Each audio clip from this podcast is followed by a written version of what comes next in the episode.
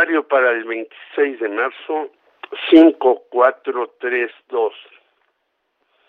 De Moscú llegando a Acapulco. Insólito que un grupo de políticos mexicanos haya creado un grupo México-Rusia en momentos que la invasión a Ucrania del país manejada por Vladimir Putin está en una situación extrema, incluso ya se habla de una posible tercera guerra mundial, lo que destruiría al mundo. Entre los 14 que aparecen de los partidos del trabajo, cuatro, el menguado revolucionario institucional, tres y Morena, siete, resaltan el cacique eterno del Partido del Trabajo, Alberto Anaya, quien incluso ha dicho que debemos seguir el rumbo de Corea del Norte, una locura, Gerardo Fernández Noroña y el parlamentario más viejo, Augusto Gómez Villanueva. Curioso, el de Aguascalientes que nunca pudo llegar a la gubernatura, pero incluso le envió una felicitación a Luis Echeverría en su centenario por su ejemplar comportamiento. Recordemos las infamias del 2 de octubre de 1968 y el 10 de junio de 1971. El motejado Bigote Grande Augusto dijo que en sus en su infancia cantaba en su escuela la Internacional Socialista. Pero no olvidemos que este sujeto cuando estuvo al frente de la Confederación Nacional Campesina del PRI, mandó en 1968, en enero, reprimir una marcha llamada por la Ruta de la Libertad, que iba rumbo a Michoacán para exigir que se salieran de las galeras los presos políticos. Y esa batalla era encabezada por muchachos de izquierda y hasta comunistas. El mismo Augusto, que ya en la entonces Secretaría de la Reforma Agraria impidió y mandó a detener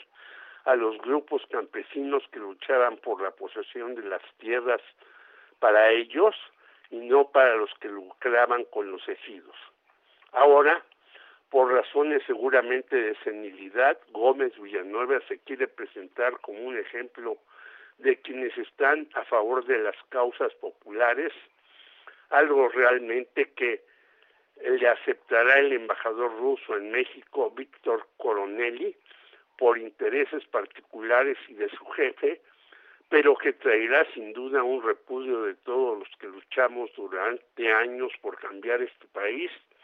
y fuimos reprimidos por los Gómez Villanueva, Echeverría Álvarez y similares.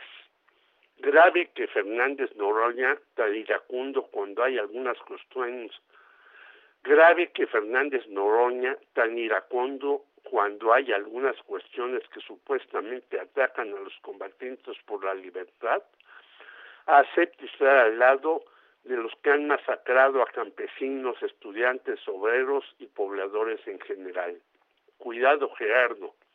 La famosa María Fernanda La Chata Campa te lo recriminaría si viviera. Alberto Anaya sin duda puede todavía engatusar a varios, ya que el registro del PT que perdió y se lo regresaron para manipularlo, es un botino para hacer política transformadora, sino para que algunos puedan tener una curul y ganen millones de pesos siendo fichas de dominó, ya que, como decía el chispeante Hugo Tulio Meléndez, la ocupación de diputado duró a tres años y la vergüenza toda la vida. Por otro lado, la vicegobernadora del Banco de México, Galia Borja Gómez, salvó al presidente Andrés Manuel López Obrador de un desliz que no le salió muy caro. Dijo ella que, en efecto, habían acordado aumentar la tasa de interés en 0.50 para que llegaran a 6.50 hasta ahora y que en la reunión hay funcionarios de la Secretaría de Hacienda presentes, aunque quienes deciden al respecto son únicamente la gobernadora Victoria Rodríguez Ceja y los vicegobernadores, entre ellos la misma Galia, Jonathan Heath y Gerardo Esquivel, solo ellos. Además, que no se vulneró a la mencionada institución financiera, a pesar de que el anuncio se hizo antes de lo debido. Después, ya en la octogésima quinta reunión en Acapulco,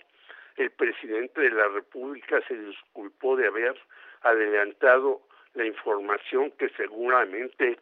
ya se la había dado a conocer su equipo hacendario antes que hicieran el reporte oficial los miembros de la Junta Autónoma del Banco de México. Bien por la aclaración de la doctora Borja y mejor por el reconocimiento del error, el cual en los medios, como suele ocurrir, ya se había magnificado. López Obrador reiteró la necesidad de la autonomía del banco, el cual, por cierto, debería tener mayores atribuciones, pues aparte de evitar grandes inflaciones y ver la paridad con el dólar, que es la mejor en los recientes cinco meses, según el economista del 24 de marzo, no obstante la guerra entre Ucrania y Rusia y la subida de alimentos y el petróleo, debería el banco de ocuparse de impulsar el empleo y otras necesidades vitales de los mexicanos, como lo ha propuesto insistentemente el analista Arturo Huerta. La banca mexicana, como siempre, pidió certidumbre y Estado de Derecho para invertir más, aunque no se olvide que el año pasado los señores del dinero ganando, ganaron 77% más que en 2020 llegando a los casi 183, llegando casi a los 183 mil millones de pesos en 2021. Ganancias exorbitantes